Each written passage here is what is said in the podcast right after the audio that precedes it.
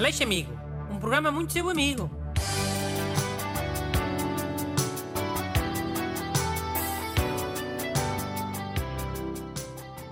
Olá, bem-vindos ao programa mais amigo da Rádio de Portugal. Hoje com o ajudante amigo, Renato Alexandre.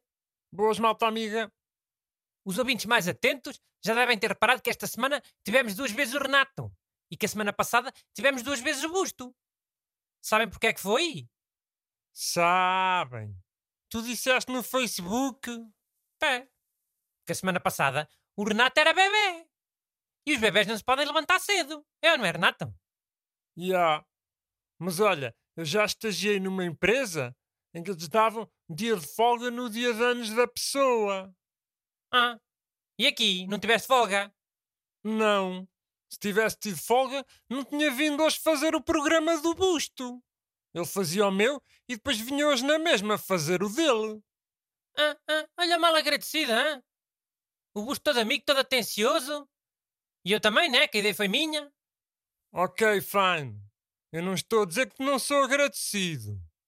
Estou só a dizer que não foi nenhuma prenda. Foi só uma troca de turno. É. Ele oferecia-se para fazer o teu programa, mas depois tinhas que te oferecer tu no dia de anos dele. Ou achas que o Busto também não faz anos? Se vai dar ao mesmo. Ok. Sejas burro, vá. Lê mas é uma carta. Ok. Esta é da Mariana Silva. E queria só dizer que a Mariana também fez Erasmus na República Checa.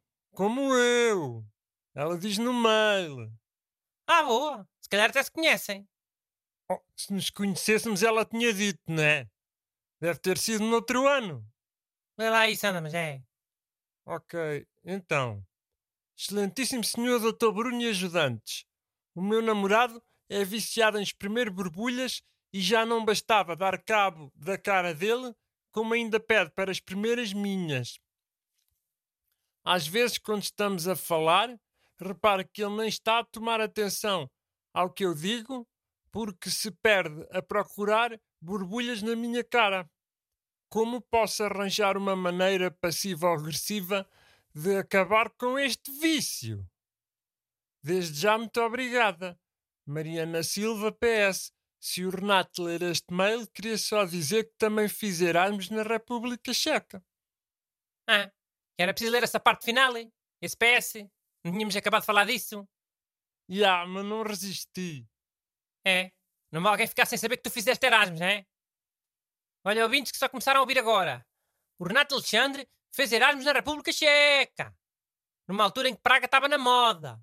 Era a Lisboa da altura. Já. Yeah. Agora Praga já não está tão fixe. Achas que Lisboa vai ser a mesma cena? Vai deixar de estar na moda? Super acho. Até já sei qual é que vai ser a, a próxima capital da moda e tudo, na Europa. Qual é que vai ser? Já agora não. Vou dizer aqui na rádio para toda a gente ouvir. Sou amigo, mas nem tanto. Primeiro vou investir eu. Hum, então e a carta? Do namorado viciado em espremer borbulhas. Ah, essa é super fácil. Como é que ela consegue ter 100% de certeza que o namorado não esfola mais borbulhas? Nem pontos negros? Ela não ter borbulhas, nem ele. Não. Quer dizer, também. Mas isso não dá, né? Se desse, ela não mandava uma carta a pedir ajuda. Já, yeah, verdade. Mas então o que é que é? É não ter unhas. Yeah. Não é arrancar as unhas, né? Não somos a Inquisição. É cortar muito rentinho.